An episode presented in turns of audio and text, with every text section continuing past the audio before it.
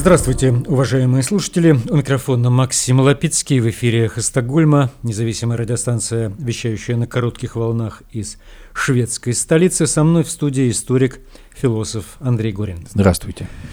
Напомню, станция была создана в середине марта прошлого года. Инициатива шведского интернет-провайдера Банхов. Это случилось вскоре после начала российской агрессии против независимой Украины.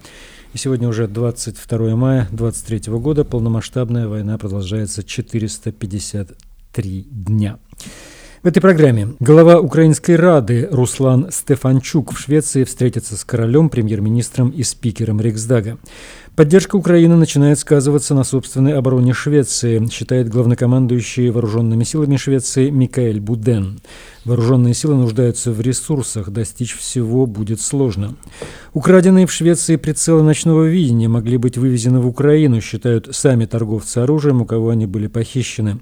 В этой программе стрим Марка Фейгина. Он беседует с российским оппозиционером Вячеславом Мальцевым. Стрим называется «Опасный дурак». Понятно, о ком идет речь.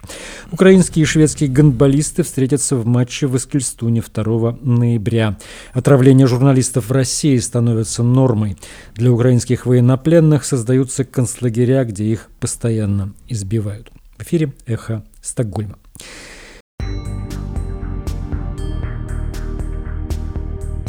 Глава Верховной Рады Украины Руслан Стефанчук находится с визитом в Швеции. Его примет спикер Риксдага Андреас Нурлен но он также встретится с королем Швеции Карлом XVI Густавом, премьер-министром Ульфом Кристерсоном и министром Европейского Союза Джессикой Росваль. Ряд решений о поддержке Украины в военном, гуманитарном и экономическом плане были приняты в рамках широкого политического согласия в шведском Риксдаге, и я очень жду возможности приветствовать моего коллегу с делегацией у нас в Риксдаге, заявил Норлен пресс-сообщении.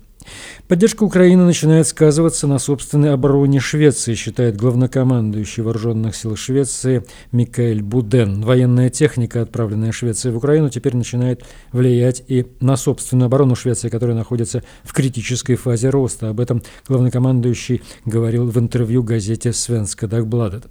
С тех пор, как Россия начала агрессивную войну в Украине, Швеция отправила туда военной техники почти на 17 миллиардов шведских крон. Это порядка 2 миллиардов евро от артиллерийских систем до боеприпасов.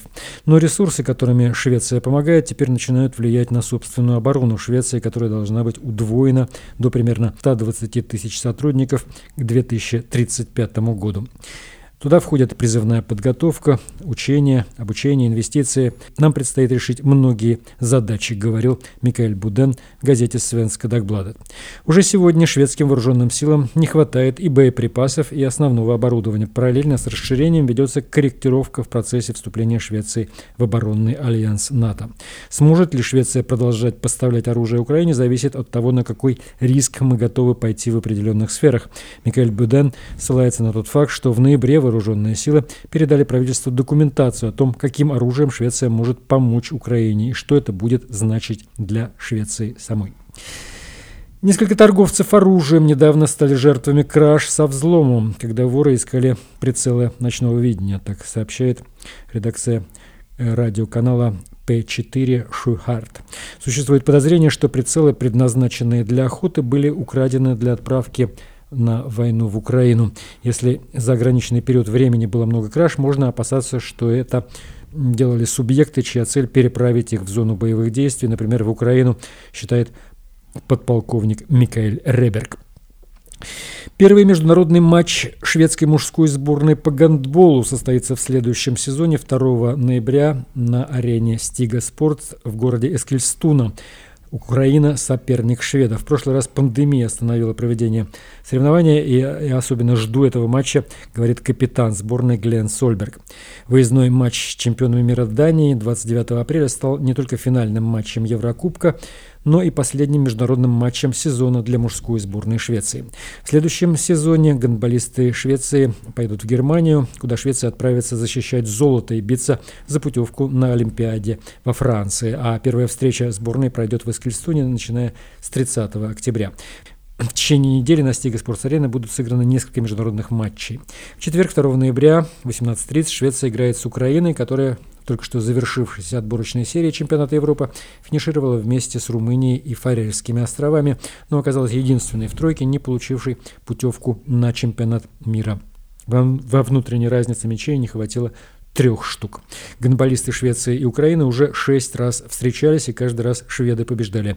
Последняя встреча была в отборочных матчах чемпионата Европы в Киеве летом 2013 года, когда Швеция выиграла со счетом 34-21. Билеты на международный матч против Украины в Эскельстуне, который состоится 2 ноября, поступят в продажу 25 мая. Вы слушаете «Эхо Стокгольма». Мы в эфире по вторникам и субботам на коротких волнах, диапазон 31 метра, частота 9670 кГц. В 10 вечера по Киеву и в 10 же часов по Москве выкладываем программы на платформах Telegram, SoundCloud, Apple Podcast и YouTube. И сейчас Андрей Горин расскажет о культуре доносительства в российском обществе, отравлениях журналистов, концлагерях для украинских военнопленных. Дети на учителей, учителя на детей, родители и учителя друг на друга. Кто пишет политические доносы в российских учебных заведениях? Эту тему разобрали на телеграм-канале «Можем объяснить». Директор школы пожаловался полицию на семью ученицы из-за ее прически. Донос директора о сине-желтых лентах в косах девочки спровоцировал следственную проверку в квартире родителей школьницы. Абсурдные школьные доносы – стали распространенным явлением, пишут их буквально все на всех. Так в Пензе школьники написали донос на учительницу за слова «Мы страна-изгой, мы Северная Корея». По пресловутой статье о фейках педагога приговорили к пяти годам условно трем годам запрета на преподавание. Учительница английского в городе Корсаковой была оштрафована на 30 тысяч рублей по статье о дискредитации после того, как один из ее учеников записал ее антивоенные высказывания и передал их полиции – это были дети на учителей. Учителя на детей. Директор школы в Некрасовке, это название, пожаловалась в МВД на пятиклассницу, которая поставила на аватарку желто-голубые цветы и запустила в чате класса опрос о мире. Девочку, пишут, забрали в полицию прямо с уроков. Родители на учителей. В Курской области на учителя обществознания составили протокол о той же самой дискредитации из-за жалобы десятиклассника. Способный школьник записал нежелательные в кавычках высказывания учителя на диктофон, передал файл родителям, а те уже написали заявление. И учителя на родителей, мама пятиклассницы Вари из Москвы обвинили в ненадлежащем исполнении обязанностей по воспитанию несовершеннолетних. Из-за того, что ее дочь не посещала разговоры о важном, в полицию с заявлением обратились зауч с директором. Мы уже не раз говорили о этой культуре доносительства, пышным цветом расцветающей в путинской России, ведущей ведущий преступную войну, но как очень яркая характеристика, э, очень яркая характеристика общественных, общественных отношений, эта тема э, заслуживает того, чтобы о ней вспоминать и к ней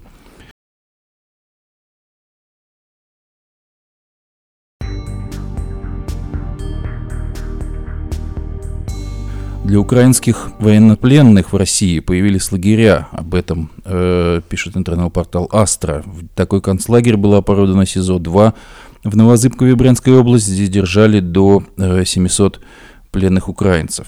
Вывезенные в мае э, более 700 заключенных э, из учреждений ФСИН э, в Брянской области, э, отправлены э, в колонии ИК-7 во Владимирской области, 250 в ИК-1 по Тульской области, еще 263 заключенных вывезли из ИК 5 Стародуби Брянской области, их разместили в э, различных учреждениях ФСИН э, в Тульской области. Э, медийная инициатива по правам человека Украины опубликовала материал с показаниями освобожденных из российского плена украинцев, которые содержались, в частности, в СИЗО, в СИЗО номер 2 в Новозыбкове, пишет Астра. Заключенных в СИЗО номер 2 украинцев регулярно избивают. Об этом говорят все свидетели опрошенные э, медийной инициативой. Э, когда я был в камере на третьем этаже, нас спецназовцы постоянно били ногами в берцах. Они приказывали сгибаться очень низко. Больше доставалось высоким ребятам, которые физически не могли так низко нагнуться. Мы понимали, что на проверках будут бить, но со временем уже привыкли. Это нас не удивляло и не пугало, сообщил один из освободившихся правозащитникам. Отмечалось, что в СИЗО содержат не только военнопленных украинцев, но и гражданских – в частности, э, там содержат похищенного россиянами журналиста Дмитрия Хилюка. О его нахождении в этой тюрьме говорили бывшие там пленники, которые видели его там. Еще в июле 2022 года Владимирское издание «Довод» сообщало, что в местной ИК-7, куда из Новозыбкова перевезли заключенных, э, переоборудуют места э, под украинских военнопленных. о судьбе перевезенных впоследствии заключенных э, еще неизвестно. Астра просит, если вы обладаете какой-то информацией, пишите э, в ее, э, в ее телеграм-бот. Отравление оппозиционных политиков и журналистов становится почти рутинной работой российских спецслужб, пишет в своем телеграм-канале Леонид Невзлин. Э, он продолжает, я вынужден настаивать, основываясь на моих сведениях, количество этих преступлений будет возрастать. В ближайшее время в паблик выйдут подробности нескольких таких попыток отравления. Э, в частности, Наталья Арно, глава фонда «Свободная Россия», опубликовала э, в Фейсбуке подробности своего отравления во время недавней поездки в Европу. Э, интернет-издание агентства пишет о том, что российская журналистка недавно обращалась э, к немецким врачам с, похожи, с похожими симптомами, э, а также пишет о расследовании ФБР отравления давнего критика Путина Джона Хербста, бывшего послом э, США в Киеве. Э, Наталья Арно призывает в своем посте э, противников путинского режима, уехавших из России, не терять бдительности за ее пределами, и к ней стоит прислушиваться, пишет Леонид Невзлин. Ведь российские спецслужбы и в России, и за ее границами идут на беспрецедентные меры в попытках уничтожить следы своих преступлений и затруднить их расследование. Это и проникновение в личные телефоны и компьютеры пациентов и врачей, это кража результатов анализов, медицинских исследований – в частности, поэтому и так трудные расследования отравлений журналистов и политиков затягиваются не только в самой России, что понятно, но, но и вне тоже. Так что, дорогие друзья, журналисты, политики, эксперты и российские, и западные э, завершает, э, подводит итог Леонид Нельзин. Будьте предельно осторожны и бдительны. Режим Путина агонизирует, и это самое опасное состояние. Вместе с ощущением полной безопасности на опыте предыдущих отравлений не только в России, но и на Западе спецслужбы беспредельничают – Бешеный дракон напоследок плюется огнем и ядом. 21 мая э, пришла новость о том, что скончался замминистра науки и высшего образования России Петр Кучеренко. Э, Интерфакс сообщает, э, что Кучеренко стало плохо в самолете, на котором российская делегация возвращалась из рабочей командировки на Кубу. Э, борт приземлился в городе Минеральные воды, где врачи пытались оказать помощь, но спасти его не удалось. Кучеренко родился 3 мая 1977 года занимал пост замминистра науки и высшего образования России с 30 марта 2022 года, 17 июня 2021 был назначен статс-секретарем заместителя науки э, и высшего образования России. Э, в общем-то, это не была бы новость, э, или это была бы проходной новостью, если бы об этом о своих встречах с Кучеренко несколько слов не написал недавно покинувший Россию журналист Роман Супер. Вот что он пишет в своем телеграм-канале. За несколько дней до отъезда из России я в абсолютно разобранном состоянии шатался по Тверской, прощаясь с городом. И тут звонит мой давний друг Петя Кучеренко. «Привет, Рома, где ты сейчас?» «Привет, Петя. Совпадение. Мимо твоего офиса я и прохожу. Заходи». И я, конечно, зашел. Петя работал в Минобразовании заместителем министра. Коридоры, чиновники, пиджаки и галстуки, а в Украине вовсю идет война. Петя встретил у кабинета, обнял, усадил за стол напротив себя, налил кофе. Уезжаешь? К сожалению, да. Не к сожалению. Спасай себя и семью. Уезжай как можно скорее. Ты представить себе не можешь степень озверения нашего с тобой государства. Через год ты Россию вообще не узнаешь. Уезжаешь и правильно делаешь. А ты сам-то не хочешь соскочить. Это уже невозможно. У нас паспорта забирают, да и нет такого глобуса, который теперь будет рад заместителю российского министра после фашистского вторжения. И как ты тут вообще выживаешь? Ты же человек, а не мудак. Ты спишь вообще? Я пью антидепрессанты и транквилизаторы одновременно, горстями, и это не очень помогает. Почти не сплю, чувствую себя ужасно. Мы все взяты в заложники, никто не может ничего пикнуть, сразу же раздавят как тлю. Уезжай скорее, Рома, и всех своих спасай. В кабинете Пети висел портрет академика Сахарова. Сегодня у Сахарова день рождения, сегодня Петя умер, написал в своем телеграм-канале журналист Роман Супер. Репрессии Репрессии в России продолжаются. Э, МВД объявило в розыск актера Алексея Панина. На это обратил внимание Верстка. В начале мая э, писали со ссылкой на источники, что против Панина возбудили уголовное дело о публичном оправдании терроризма. Поводом для возбуждения дела стал пост в соцсетях Панина о взрыве на Крымском мосту. В этой публикации актер, как э, писал телеграм-канал э, сообщил, что не может скрывать свои радости от взрыва, а также посетовал, что деньги, которые вбухали на деньги, которые вбухали в строительство моста, можно было спасти тысячи больных детишек. В бывшей квартире Панина в Москве прошли обыски. Сам актер, как известно, уехал из России в Испанию еще в 2020 году. В Москве же после 15 суток ареста пропал пермский общественник Александр Чернышов, который э, провел 15 дней под арестом и 20 мая должен был быть, выйти на свободу. Он является фигурантом уголовного дела, о котором стало известно за день до окончания ареста, э, сообщил 22 мая корреспонденту Каспаров.ру э, один из представителей мемориала. Чернышова приехали встречать местные активисты, однако оказалось, что его уже нет в спецприемнике. Сначала им говорили, что он собирает вещи, но он так и не вышел. Позже сказали, что его отпустили с другой стороны здания, но никто не знает, где сейчас находится Чернышов. Вполне вероятно, что его тут же задержали в связи с новым уголовным делом. Э, в спецприемнике э, он провел 15 суток после того, как его сняли с рейса из Москвы в Турцию. Первоначальное наказание он получил якобы за мелкое хулиганство. Якобы 5 мая ругался матом в аэропорту Шереметьево. Александр на суде заявлял, что не делал этого, просил просмотреть записи видеокамер, чтобы точно установить, где он находился и что делал но в этом ходатайстве ему было отказано. Э, напомним, что 19 мая в Перми э, прошли массовые обыски по делу о архиве Пермского мемориала, который был признан иностранным агентом и ликвидирован как структура э, всего мемориала. И ФСБ сообщило, что возбуждено уголовное дело по статье о покушении контрабанду культурных ценностей. Силовики Пришли тогда к Надежде Агишевой, Татьяне Марголиной, Светлане Маковецкой, Игорю Аверкиеву, Оксане Сауленко, Сергею Максимову, Татьяне Черепановой и Вере Сидениной. Э, фигурантами дела э, уже являлись руководитель Перского мемориала Роберт Латыпов, который покинул страну в 2022 году, и Чернышов. Вот сейчас э, он пропал, и место его нахождения неизвестно. Спасибо, Андрей. И сейчас у нас стрим правозащитника и оппозиционера Марка Фегина, где он беседует с другим российским оппозиционером Вячеславом Мальцевым. Стрим называется «Опасный дурак». Вот смотри, Слав, э, вопрос ведь в следующем. Буквально сегодня, ну, сейчас сутолка какая-то идет информационная. Вроде бы Бахмут взят, но, честно говоря, я вот там был не так давно, недалеко, да, прям практически на линии фронта. Я был в Часовом Яре на дороге на Бахмут.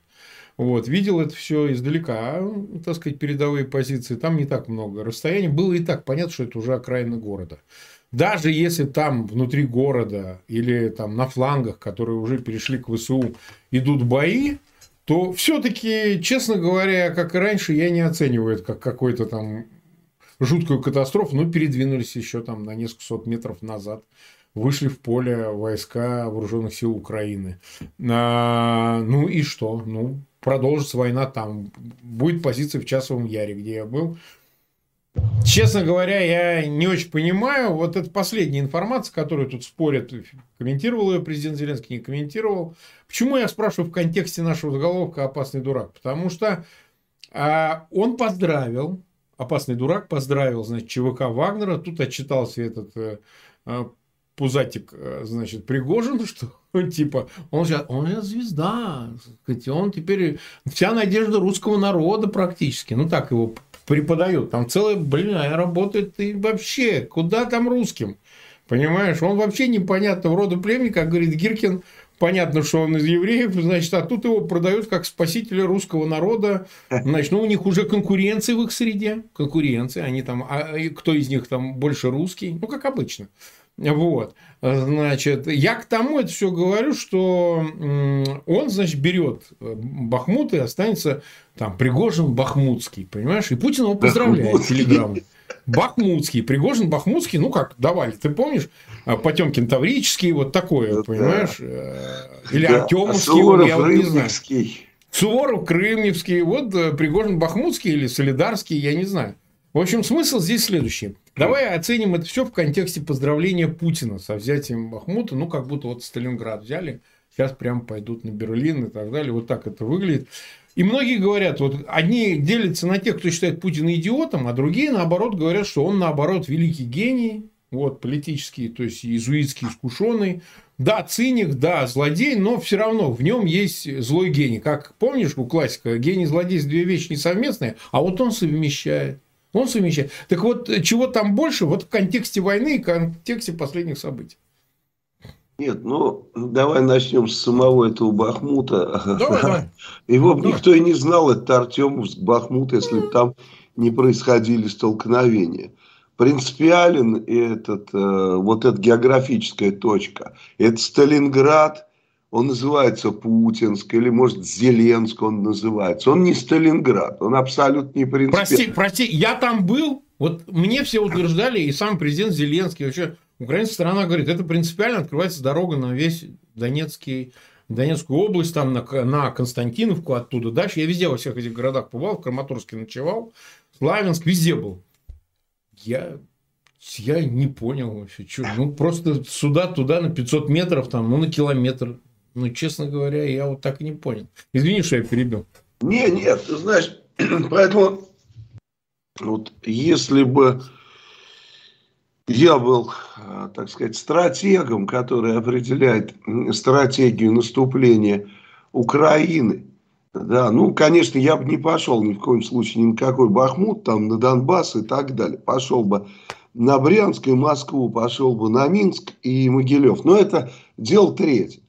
Но если бы была поставлена задача вот для некого стратега, да, а пойти именно на Донбасс – то я бы сделал как раз именно то, что делается. Я бы отступил для того, чтобы контратаковать.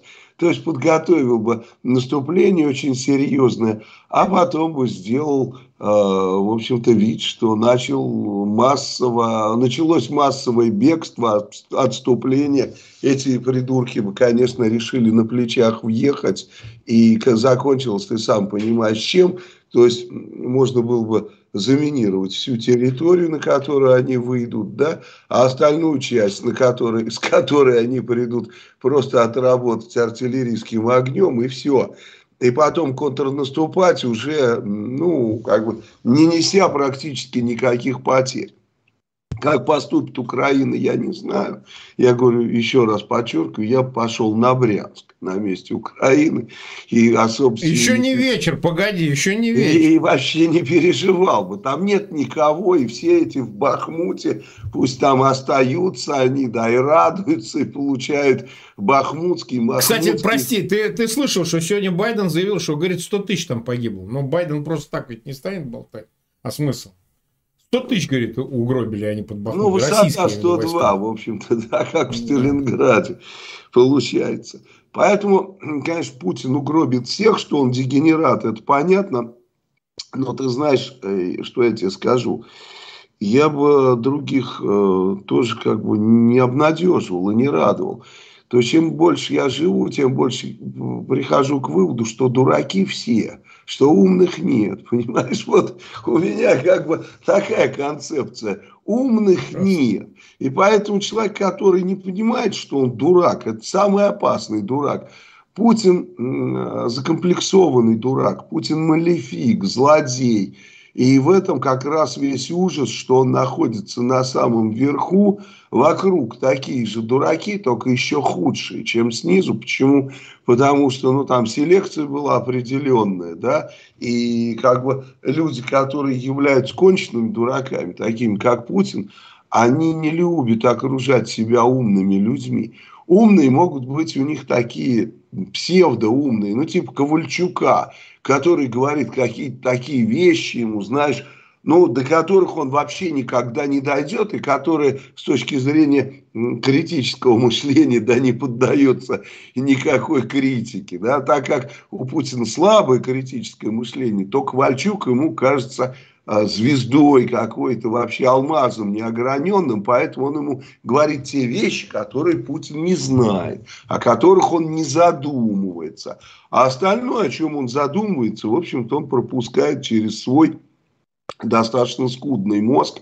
Ну, как помнишь, буддисты, они считали, что некое мировое сознание проходит через мозг человека, как через призму, как через mm-hmm. стекло. И чем больше это стекло закопченное, тем меньше этого сознания мирового проходит. Вот у Путина там вообще просто э, очки сварщика да, в голове. Поэтому от этого сознания он не видит ну, практически ничего. Может быть, какие-то отблески, какие-то отдаленные все-таки есть. Но это ведет его, в общем-то, по тому пути, по которому он ведет Россию. То есть, если слепой ведет слепого, оба упадут в яму. Россия сейчас слепа, и у России такой Э, слепой вожак, да, ну, он, может быть, малефик, злодей, может быть, какие-то вещи он де делает сознательно, но чем отличается человек более умный от менее умного? Менее умный не просчитывает последствий. Вот разница между теми, кто умнее, и теми, кто глупее. Тот, кто умнее, он последствия просчитывает. Тот, кто глупее, не просчитывает последствий. Поэтому есть такое понятие, как опыт. Даже самому глупому человеку можно э, внушить, ну, то есть э, даже самый глупый человек обучаемый, что ты там в огонь руку не свою обожжешься, там э, куда-то там по горе не лази и упадешь, да, и прочее, прочее. То есть есть вещи, которые которым можно обучить людей. Но есть люди необучаемые. Вот этот Путин, например. Он абсолютно необучаемый человек. И если бы он был храбрым, это был бы прекрасный воин. То есть его можно было пускать куда угодно, на Бахмут. И он бы лез там, и, но, но он не храбрый, поэтому в Бахмут его тоже пускать нельзя. И я думаю, что сейчас все дело идет к развязке. А, все будет зависеть только от того, ну, от политической воли. Потому что от Путина и его войск вместе с этими Вагнерами, Гиркиными, Пригожинами, кем угодно, ничего не останется. И если будет нормальная политическая воля, да, и если будет дана команда военным, то есть долбить до упора. Я имею в виду украинским военным, потому что в России уже все, ничего не осталось. Мы получаем информацию отовсюду, э, везде. В общем-то, ну если еще не паника, то полное уныние, полнейшее уныние.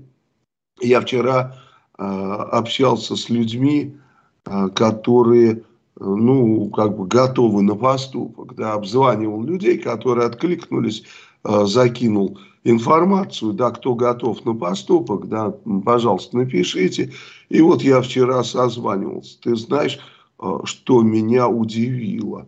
Э, ну, раньше люди как-то все-таки шифровались, как-то старались э, быть, ну, как-то более конспиративными. Здесь вообще никакой конспирации. То есть люди готовы прямо сейчас идти и делать все, что угодно. Все, что скажут для того, чтобы снести путинский режим. То есть никто не боится. Почему? Потому что все понимают, что это агония путинского режима. Что даже если тебя прихватят, то ты не просидишь, как э, помнишь тот недавний э, да, суд, э, где подсудимый сказал, что Путин 7 лет точно, он как, как сказал, что этот а, плешивая гнида, да, 7 лет точно не просидит. Имеется в виду, что в э, Кремле. А я с ним абсолютно согласен. Никакие там 7 лет. Сейчас э, идет на месяцы. Счет идет mm-hmm. на месяц. Так, нас 35 тысяч уже смотрят, больше 10 тысяч поставили лайки, люди подтягиваются. Я напоминаю также небольшое объявление, что наконец-то наш э, так сказать, э, друг Арестович, он э, передвигается там где-то на Ближнем Востоке. Наконец-то он сегодня в 23.00 по Киеву и такое же время в Москве будет сегодня с нами в эфире в прямом. К сожалению, вот он э, что-то у него там с интернетом плохо, и поэтому вчера он прямо из машины сказал, что вот давай перенесем. Так что сегодня у нас два эфира. Вот эфир с Вячеславом Мальцевым и в 23 часа по Москве, напоминаю, эфир с Алексеем Арестовичем. Будем обсуждать 452 день войны в Украине. Вот смотри, а, я также хотел еще одну информацию, кстати, дать. Знаешь, э, что произошло 12 мая? Не знаешь. 40 лет Алине Кабаевой исполнилось. 40 лет. Стоять, погоди, Слава, это не все. Ну, как ты понимаешь, 40 лет бывает только один раз. А о том, хер знает, доживешь до 50 или нет, я еле дотянул. Но я к тому, что она отмечала эти 40 лет. Алина Кабаева отмечала свое 40-летие, как мне вот достоверно сообщили. А, отмечал на яхте Тимченко, где присутствовал сам опасный дурак, значит, э, семья Ротенбергов присутствовала, семья, значит, э, Ковальчука, оба Ковальчука, причем почему оба, вот, а Сечин присутствовал, еще ряд лиц, вот нам сообщили, что они гудели на яхте, а вот, других деталей пока не знаю, к чему я это, да, Противокорабельной ракеты «Гарпун» там не было. Мать! В гости. Это, их за ногу. Вот, ты понимаешь, ты что? То есть, вот, как говорится, почти анекдотично, ты понимаешь? Ну, ясно же было, что 40 лет она будет отмечать. И ты понимаешь, ты что? А Украина там, она как бы, понимаешь, цена вопроса сейчас. Сейчас уже не до цацок. Все очень серьезно. Вот. А, поэтому, как бы, ну, в общем и целом, значит, э, я к тому, что насколько опасный дурак может обезопасить себя от подобного вот эм, попыток покушения или там, воздействия и так далее. Потому что соблазн-то велик. Вот о а, Пригожне говорили, как э, он все стадии прошел. От просто повара, кейтерингом занимающегося, там, какого-то доверенного особого лица Путина, да. Теперь он там э, Потом, значит, э, война, потом, значит, гав-гав с Герасимовым Шойгу, а дедушка мудак, помнишь? Дедушка мудак. Потом да. уже про дедушку мудака забыли, вообще дедушка другой, видимо, или не поймешь. Он же все время образно, так сказать, позволяет себе. И ты пойди, найди. А потом еще и оправдывается или наоборот отыгрывает другую сторону. Ну, вот. А, но вообще говоря, как-то в воздухе витает вот чем-то таким, что все это может очень печально для пациента закончиться, потому что, ну, как бы все доведено до таких пределов, что, собственно, не очень понятно, как он собирается из этого всего безопасно для себя выскакивать. Юбилей-то еще будут, понимаешь? Не последний и не первый. Что ты на это смотришь? Какова у него перспектива закончить свои дни вот под таким ракетным ударом или чем-то таким? Что ты думаешь? Ну, видишь, а ракеты вот, уже есть, кстати. Ракеты ну, можно есть. поговорить, да, 9 мая, когда буквально за день до того, как Путину надо было выходить, да, ну, за два дня до этого этот Песков заявил, что там дети, пионеры будут везде с цветами, то есть живой щит. А Си Цзиньпин вообще ни много ни мало послал всех своих сатрапов защищать Путина живым щитом. Причем, ты же понимаешь, что с Украиной можно было договориться. То есть сказать, ребят, ну не стреляйте, ну там Байден позвонил бы, там Си Цзиньпин, не обязательно ему было бы живой щит отправлять. От кого отправили живой щит? От тех, с кем нельзя договориться, понимаешь? То есть тех, тех кого они, конечно, э, могут вычислить, но их настолько много, да, что договориться с ними нельзя. А поэтому нужно предпринимать какие-то сверхмеры, в том числе и э, живой щит отправлять и так далее. Вот ну, у нас... он, он, смотри, ты извини, Слав, они же сначала, он Песков прям заявил, что после вот этих ударов дронов по двум башням, он сказал, он не будет, он по видеосвязи, у него много, говорит, дел. Это прям было официальное заявление. Да. И потом через день буквально, значит, ой, мы, говорит, пригласили 7 президентов, они вот все будут, ну и они реально живой, ну а что, если они сидят, не будешь же ты убивать дроном прям 7 президентов. Ну, это, ну, как бы, никто не будет, даже Украина не будет. Ну, ну не будет Нет, ни Украина, может, и не будет, но, честно говоря, Ладно, не буду еще говорить. Не, ну, ну погоди, ну понятно же, что он прикрылся ими. Мы, я, мы, глядя на это, вот честно говоря, я, глядя на это, подумал, что там смерти не заслужил только Киргиз. А всех остальных просто был смело мочить и не жалко никого. Поэтому, ну ладно, не будем дальше продолжать эту тему. Да. Ну хорошо, хорошо.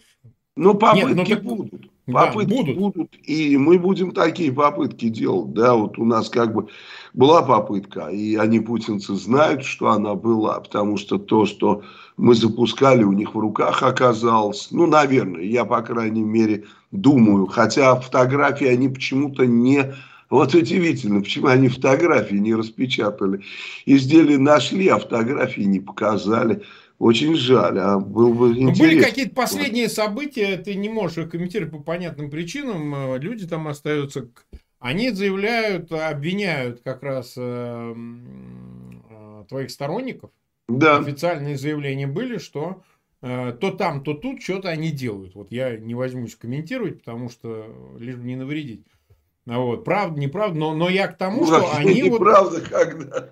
Ну, я, я, я, я, я ж не комментирую это, потому что я просто говорю, что я вижу, просто не все следят за э, артподготовкой, а они то и дело выдают, э, выдают, э, соответственно, информацию, что вот мы взяли очередных сторонников террористической организации артподготовка. Вот, то есть, надо ли понимать так, что это какие-то, ну, не знаю, есть такие люди, нет, мы не утверждаем ничего, но сама по себе это движение стихийное, вот можно так сказать, или же это целенаправленно? Ну, то есть люди а, появляются из ниоткуда и сами. Подготовка. Есть движение люди, люди, люди в России. Партизанское движение. А люди отдельные, это люди сами по себе появляющиеся, или это какие-то вот, ну, там, разные люди? Давай вот э, так скажем, да. Есть часть людей наших, Какая часть, я не знаю, потому что не со всеми я поддерживаю связь по понятным причинам. Некоторые mm-hmm. люди и группы действуют абсолютно автономно.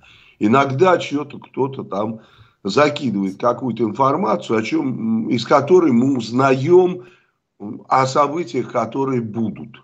Да, как правило, о событиях, которые будут, или о событиях, которые уже прошли, но как бы тогда это обычно сообщают люди, которых я хорошо знаю. Да? Вот.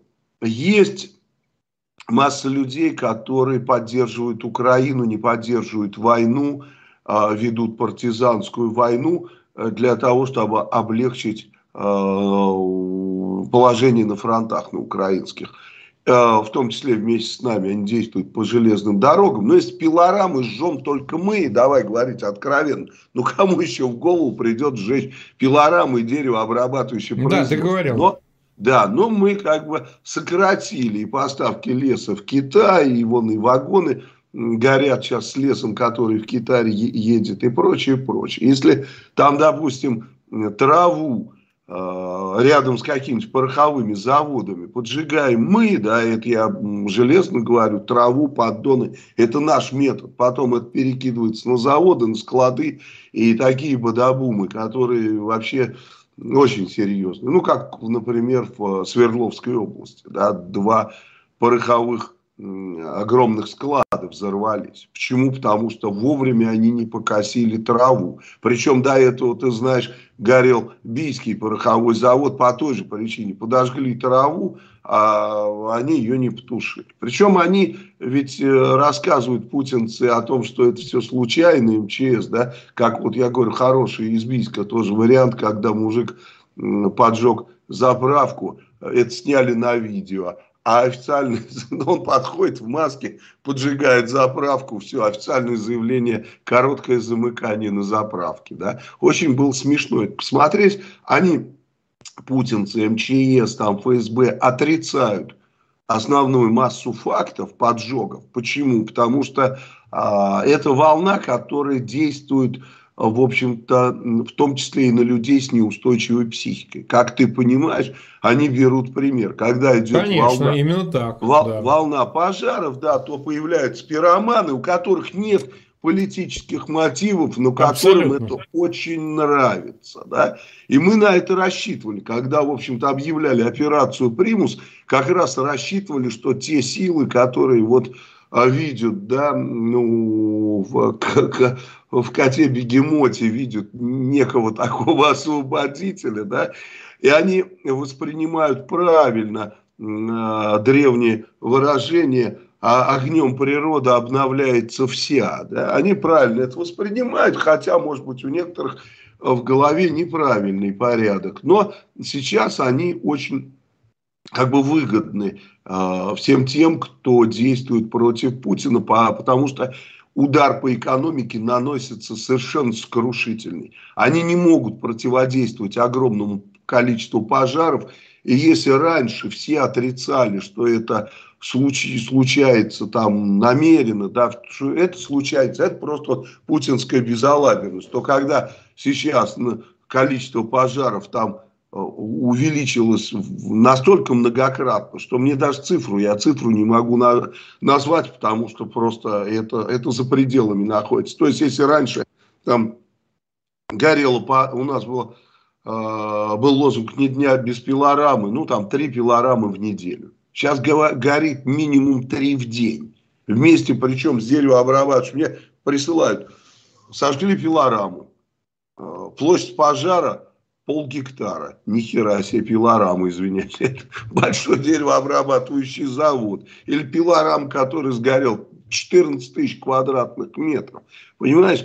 То есть э, сейчас, в общем-то, э, удары, конечно, наносятся партизанами по тем объектам, которые э, наиболее уязвимы и где наименее опасно. Ну, ты же понимаешь, и, и все э, диалектика, да, от простого к сложному идет развитие. Сегодня они жгут пилорамы, потом переключились на железную дорогу, потом еще куда-то, и все. И сейчас вот мы встали Э, перед реальностью, а реальность такая, что сейчас начнут гореть нефтеперерабатывающие заводы, начнут гореть э, нефтебазы и прочее, прочее, прочее. Причем в центральной России путинцы это уже поняли, они их там их яростно охраняют, но никак они их не защитят, потому что те люди, которые появили, получили боевой партизанский опыт, я думаю, в день партизан и подпольщиков в конце июня покажут себя, я думаю, в этот день пол России сгорит, потому что, ну, уверен, в день партизан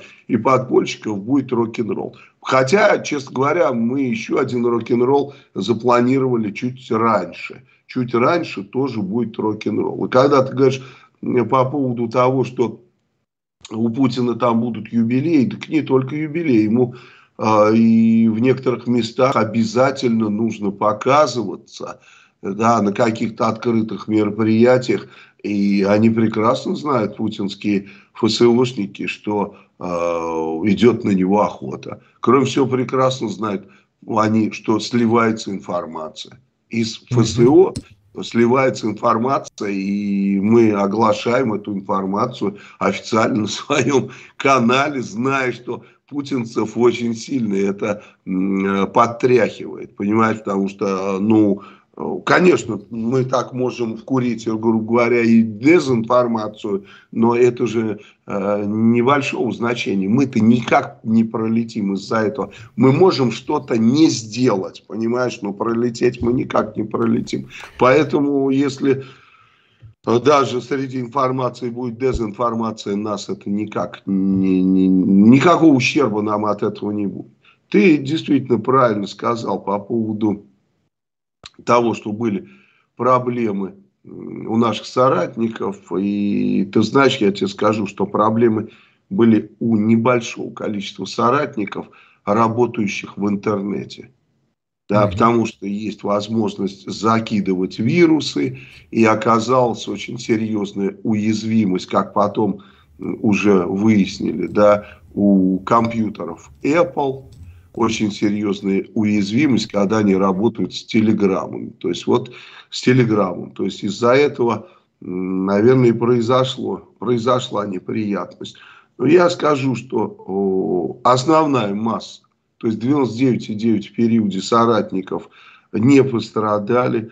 То есть путинцы, если бы они были поумнее, могли бы э, тысячи человек задержать.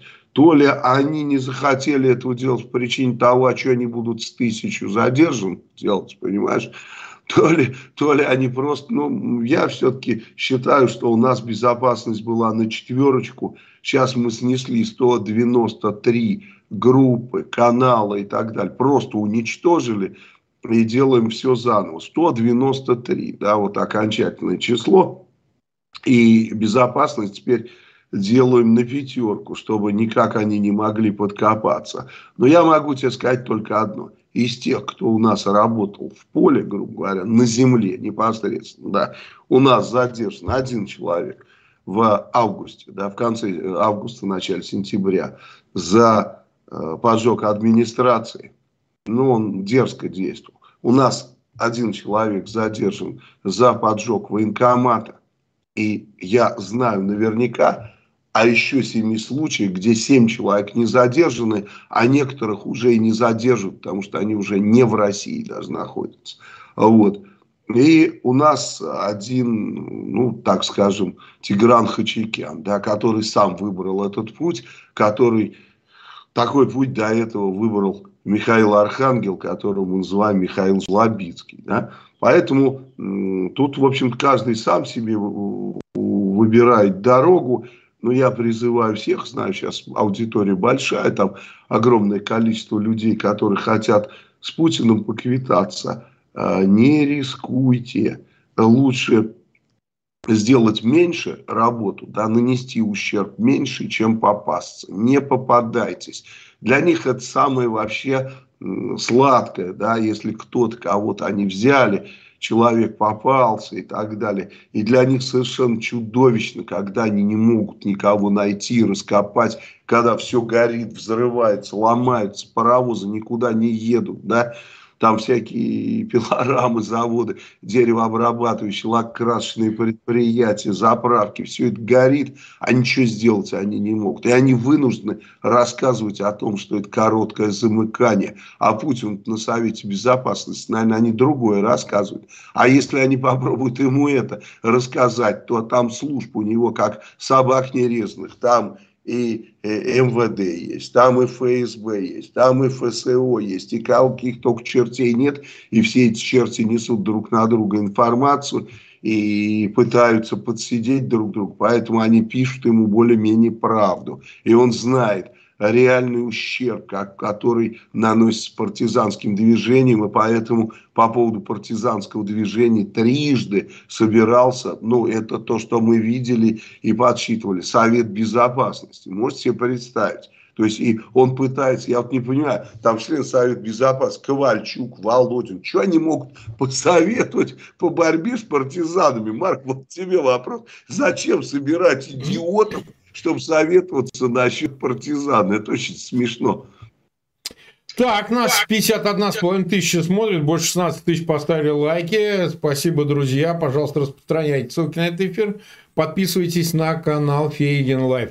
Ну вот давай от э, вопросов партизанской темы перейдем к Китаю, да, потому что, думаю, это для тебя тема э, вполне себе близкая относительно роли Китая в, собственно, судьбе России нынешней, да, а, о чем речь? Э, ты видишь, что предпринимаются усилия по регулированию, в которых очень заинтересован Путин, и, видимо, просит э, Си Цзиньпина о том, чтобы он все-таки э, сумел, значит, вытащить его из всего вот этого вот всего. Ну и пока вроде бы не успешно, потому что я вот почитал документы семерки, которые в Японии вот заканчивает, заканчивает саммит. Г7, на который приезжал Зеленский и так далее, там в адрес Китая, там сказать, ряд выпадов сделано, и Китай уже ответил. МИД очень в резкой форме, МИД Китая заявил о том, что, мол, вот не надо, не то, вы вообще проблема Тайваня. Ну, то есть, явно это не выглядит так, что кто-то одобряет вообще активность Китая по части некой посреднической миротворческой миссии. Явно это ни Вашингтону, ни его союзникам не нравится. Я именно в урегулировании войны в Украине. Ну вот, но тем не менее, как бы они лихуе назначили своего спецпредставителя, он побывал в Киеве, вот он должен в Европе побывать, потом в Москву. Пока вообще мы ничего не видим из того, чтобы у этой инициативы была перспектива. Пока. Это не значит, что э, этой перспективы не возникнет. Но э, пока ничего не предвещает, что до каких-то активной фазы боевых действий летом, э, контрнаступления Украины, возможных действий Москвы, у Китая появится возможность хоть как-то повлиять на ситуацию, я повторяю. Я глубоко убежден, что все эти побочные инициативы миротворческие типа Африканского союза, до этого бразильского Лулу было, это все Китаем инспирировано, это он их запускает. Конечно. Да, для того, чтобы создавать пул такой. Это все зависимые от него страны, от Пекина, зависимые от его инвестиций, геоэкономики, экономической помощи там, и всяких других вещей. Особенно Бразилия, кстати, мало кто изучает. Вы посмотрите, есть а, статистика сейчас, там Э, ситуация экономическая ужасающая, и как бы роль такую значительную играют китайские средства, китайские инвестиции. Поэтому совершенно все ну, вот, прозрачно. Но у Москвы не лучшая ситуация в том смысле, что это единственные, понятно, они как вассально зависимые а такая ордынская, ордынская территория, вот Кремль, да, во главе с Путиным, они взывают к Путину Э, извини, к Си Цзиньпину, чтобы он этот вопрос попытался урегулировать. Насколько ты тут вообще перспективу видишь, как ты со своей, так сказать, точки зрения своего, да, смотришь? Да, ну, как ты на это смотришь, какая там перспектива? И всегда видел, что для Китая чем хуже, тем лучше. С Россией имеется а. в виду, да? Поэтому они прекрасно знают свои стратегемы, они прекрасно знают свои методы, зачем им останавливать эту войну. Ты же видел в марте месяце, что написал Си Цзиньпин по поводу за все хорошее против всего плохого, давайте там прекращайте огонь и так далее. То есть разве это миротворческая инициатива? То есть миротворческая инициатива должна быть в виде, как любит говорить, дорожной карты пункт первый такой, второй такой, третий такой, но ни в коем случае не, не так, что давайте будем любить друг друга и не будем стрелять. А это именно то, что написал Мао Цзэдун, ой, Мао Цзэдун, извиняюсь, Си, Си Цзэнпин. Ну, понятно, что написал не он, написали за него, но он это продвигает, потому что дал команду, а напишите что-нибудь такое, чтобы это был полнейшей херней, и нельзя было это никак реализовывать. Да, по этой же причине, я думаю, и человека с фамилией Хуй послали в страны, где говорят по-русски, да, очень смешно, да, что решает вопросы какой-то хуй, да, вот это очень вообще веселит всегда. Ну вот, то есть этот спецпредставитель, ну что ж там, какого-нибудь Ван И не нашлось на должность спецпредставителя. Почему обязательно человек с таким именем или Но с он таким... не виноват, фамилией? он с таким родился. Обрати внимание, он был послом в России. Почему в России? 10 лет. Да, почему в России всегда послы из Китая либо с именем, либо с фамилией хуй? Вот всегда. Это есть, в там... мандарине это очень распространено. Это как Иван Я или понимаю, Иван. Ну, то, можно было бы случайно найти другого, да? Ну, а может он по-хорошему звучит, он не хуй, а хуйкин, например, и все. Хорошо. Вот. Поэтому мне, я не против его имени и фамилии, как угодно он может называться. Я просто понимаю, что все вот эти вот, э, так сказать, африканские миротворческие инициативы и прочее, и прочее, только для того, чтобы э, Путину ездить, ездить по ушам и тянуть время. Для э, Си Цзиньпина так же, кстати, как для Путина сейчас, очень важно потянуть время, чтобы не было активного украинского наступления. То есть э, Си Цзиньпину нужна выматывающая война э, с точки зрения да, э, своего влияния на Россию. И в конечном итоге полного подчинения России, полного доминирования, в том числе и на территории России. Поэтому ему нужно как бы рисовать себя как миротворца, а вот Украина не хочет идти на миротворческие какие-то шаги, какие-то инициативы и так далее. Поэтому я не удивлюсь, э, вернее, не, не удивлюсь, я и вижу, что э, Си намерен решить э, проблему по некоторым вариантам. Да, ну первый вариант самый простой для него, но может быть не самый простой для мира, это СССР-2. Когда в, в Китай, Китай вместе с Россией, Белоруссией, там, Казахстаном, Киргизией создаст новый СССР. Да, и все.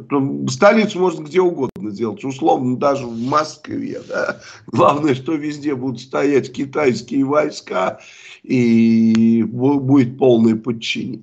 Есть другой вариант, то есть когда Украина начнет наступление, да, и Путин попросит помощи, Э, ввести китайские войска на территорию России с, целью защиты исконных территорий России. Тогда самый простой вариант, да, то есть затащить в каждый город по дивизии, да, они будут защищать, там эти ватники будут хлопать в ладоши, всем будет очень это нравиться.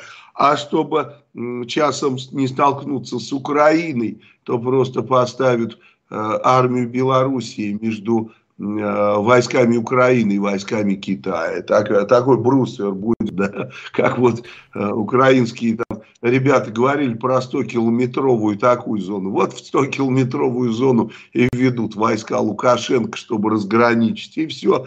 И я думаю, таким образом Китай э, решит э, свой вопрос захвата России легко. Это был стрим Марка Фейгина с российским оппозиционером Вячеславом Мальцевым. Эхо Стокгольма подходит к концу. Мы в эфире по вторникам и субботам на коротких волнах. Диапазон 31 метра, частота 9670 кГц. В 10 вечера по Киеву и в 10 же часов по московскому времени. Выкладываем программы на платформах Telegram, SoundCloud, Apple Podcast и YouTube. Нет, нет, мы еще не кончаем. Сейчас Андрей Горин и еще одна выдержка из статьи Григория Амнуэля «23 ступени вниз» о падении России к серости в ходе путинского правления.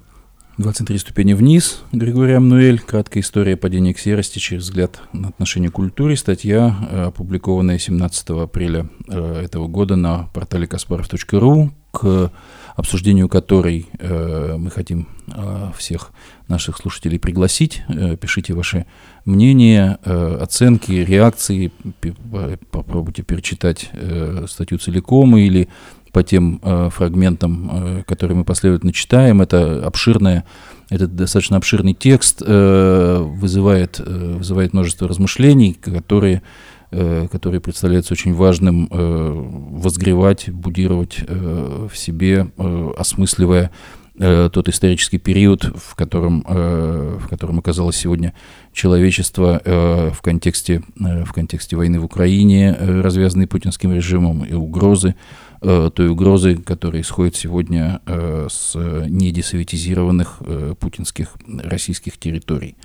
Мы прочли уже 10 ступеней, которые имели хронологический характер. Следующие, следующие ступени будут тематические. Сегодня ступень 11 законодательная.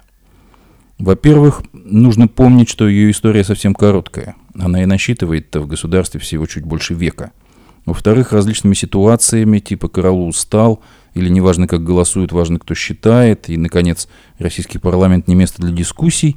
Демократии и законодательной власти был положен конец. Процесс практически начался с самого создания и возникновения советского государства. Безальтернативные выборы по спискам блока коммунистов и беспартийных, помноженные на систему льгот, остались действенными и после крушения однопартийной системы. Привилегии для послушно неукоснительно э, делали народных избранников дрессированными собачками в системе тоталитарного государства. О том, каким должен быть парламент, стране напомнил, может быть, только съезд народных депутатов. К удивлению многих, э, после э, первых в стране демократических выборов зал Дворца съездов оказался заполнен немалым количеством, люд... количеством людей, готовых сражаться и побеждать не только во имя собственного благосостояния, но и во имя людей, проголосовавших за тебя – с популярностью прямых трансляций в то время не мог соперничать ни один сериал, а ток-шоу даже не хочется вспоминать. Увы, все это было слишком кратковременным явлением, да и продажной и послушной серости в зале все-таки оказалось больше. Как только съезд превратился в профессиональную, в кавычках, Государственную Думу, кавычки тут не случайно, пишет автор, э, значение законодательной власти государства было очень быстро растоптано. Оно превратилось в синекуру с временным иммунитетом для одних и в бешеный послушный принтер для других – Лучшим доказательством может служить и то, что на обсуждении и голосование по вопросу передачи серости единовластного и единоличного права на развязывание любой, любой, восклицательный знак войны, потребовалось менее 15 минут. Не возникло ни одного вопроса и в Верхней Палате Российского парламента в Совете Федерации. Сегодняшняя жизнь страны – это точно ступенька, окончательно ведущая вниз. Спасибо. Это был Андрей Горин. Мы на радио «Эхо Стокгольма». Прощаемся с вами, друзья. Всего доброго и до встречи в эфире. До свидания.